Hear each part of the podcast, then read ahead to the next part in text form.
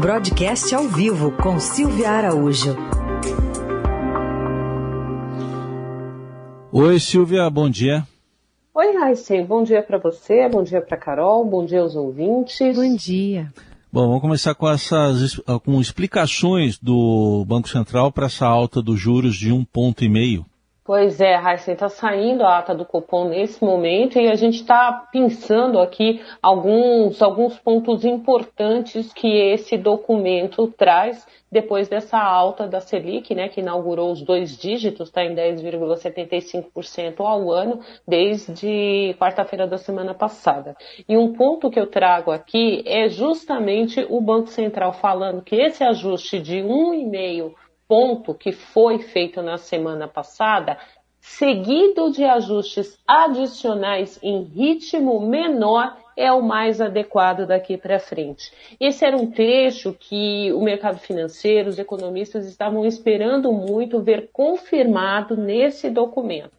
Logo depois da reunião, o comunicado deixou ali uma pista de que o Copom entendeu que sim, faria um ajuste de um ponto e meio na reunião da semana passada e a partir de então passaria a utilizar de um ritmo menor em próximas reuniões. A grande pergunta agora, Raíssa, que fica, e, eu, e agora a ata também não esclareceu muito isso, pelo menos nessa primeira leitura, é um documento que a gente precisa ler com lupa para tentar entender o que o Banco Central está dizendo nas entrelinhas. Grande, é, a grande expectativa é saber como é que vai ser esse ritmo mais é, lento né, é, e adequado nas próximas reuniões. O final do ciclo, ele está ali mais ou menos projetado em 11,75% ao ano, ou seja, um ajuste de um ponto na reunião de março é, finalizaria o ciclo do aperto monetário do Banco Central. Pelo menos essa é a expectativa majoritária que se tem no mercado financeiro. Mas resta saber se o Banco Central aumenta um ponto na reunião de março ou ele dilui esse aumento de um ponto em duas reuniões, por exemplo. Em duas reuniões ele colocaria na primeira 0,50, na outra 0,50, ou então 0,75, 0,25, enfim.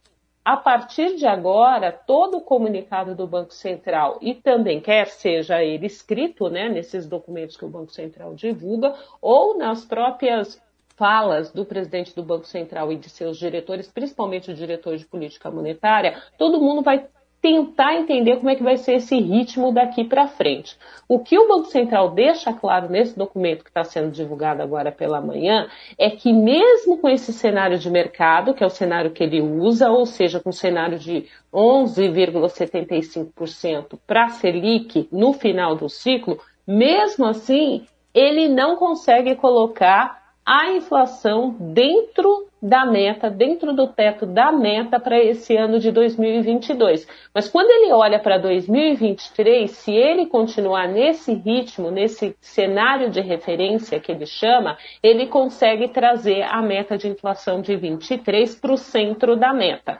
Então, resta saber se o Banco Central vai trabalhar olhando mais um horizonte de longo prazo, assegurando o centro da meta em 2023, ou se ele fará um movimento adicional, além desses 11,75% de Selic no final do ciclo, para trazer ainda, para tentar salvar ainda a meta de inflação de 2022, que na realidade, e pelas projeções, ela já está acima do teto, o teto da meta é 5%, e pelas projeções nesse momento, essa inflação está em 5,4%. Tem bastante trabalho aí pela frente, né, Raíssa? Silvia, queria que você comentasse também do que falou o ministro da Economia, Paulo Guedes, ao Estadão, conversou com a Adriana Fernandes e com o José Fux, né, depois de três anos no cargo, mostrou estar tá bastante triste né, frustrado, digamos assim, acabrunhado em relação à, à agenda liberal, falou que faltou é, muito apoio para levar à frente, viu muitas resistências pelo caminho e está mais otimista para 2022 do que muita gente. Queria, é, quero a sua análise, a sua visão sobre essa entrevista dele. Então, né, Carol, o ministro Paulo Guedes está frustrado com ele, com o governo, com o entorno, com a sua equipe que foi desmontada, e aí ele, como você falou na entrevista, ele segue, né, otimista para 2022, ele tem que seguir otimista para 2022.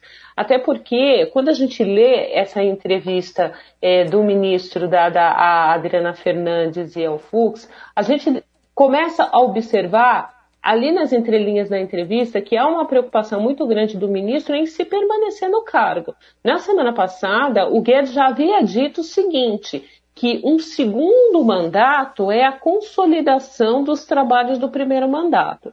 O que a, o, o, governo Bolsonaro entregou a título de agenda econômica no primeiro mandato? Bom, em três anos de governo, a única coisa que foi entregue ali, que foi prometida e entregue, foi uma reforma da Previdência e não foi a reforma da Previdência que o Ministério da Economia queria.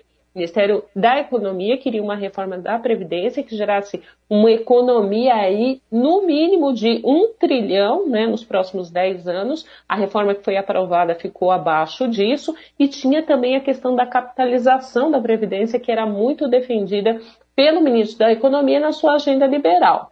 Ocorre que a reforma da Previdência, ela passou e mais com o esforço ali do ex-presidente da Câmara, Rodrigo Maia, do que do próprio Ministério da Economia. Agora, o ministro da Economia, ele assina com umas agendas que não são tão liberais assim, ou seja, ele está assinando com agendas de redução de impostos, por exemplo, quando ele diz na entrevista que a ideia de redução ali do IPI é, ela, ela é uma ideia para reindustrializar o país, ele está acenando também para esses parlamentares, porque ele mesmo coloca na entrevista que essa agenda ela é vista com bons olhos tanto pelo Bolsonaro quanto pelo Lira quanto pelo Ciro Nogueira.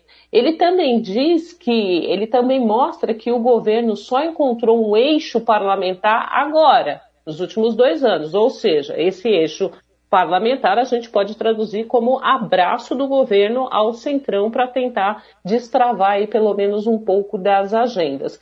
Então, a gente olha uma preocupação muito forte do ministro na questão da sua sobrevivência em um segundo mandato, em um eventual segundo mandato do presidente Jair Bolsonaro.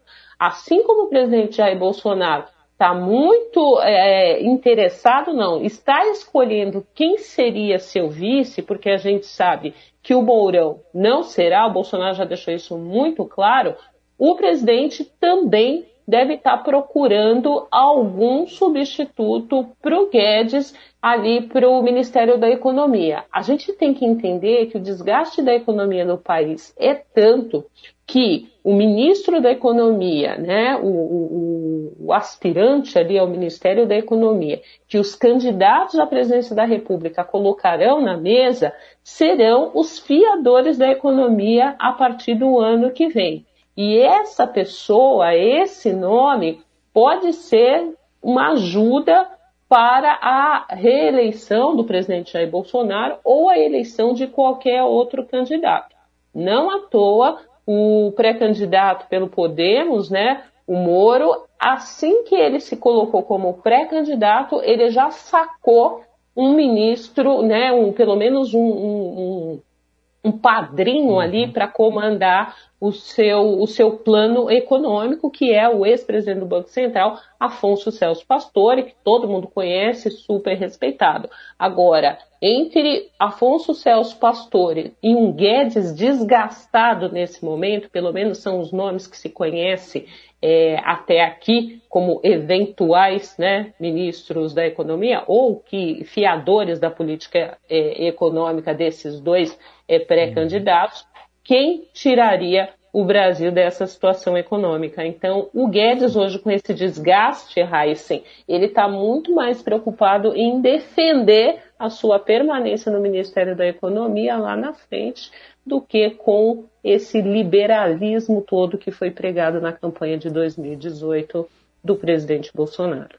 Muito bem, com essa análise do, do, do, programa Meu Ministério Minha Vida, a Silvia Araújo encerra a participação de hoje, mas volta na semana. Na, uh, hoje é terça? Volta na quinta. Volta na quinta, Silvia, até lá. Não dá ideias para programas que vão gostar, viu, tá Raíssa? Até lá. Tchau.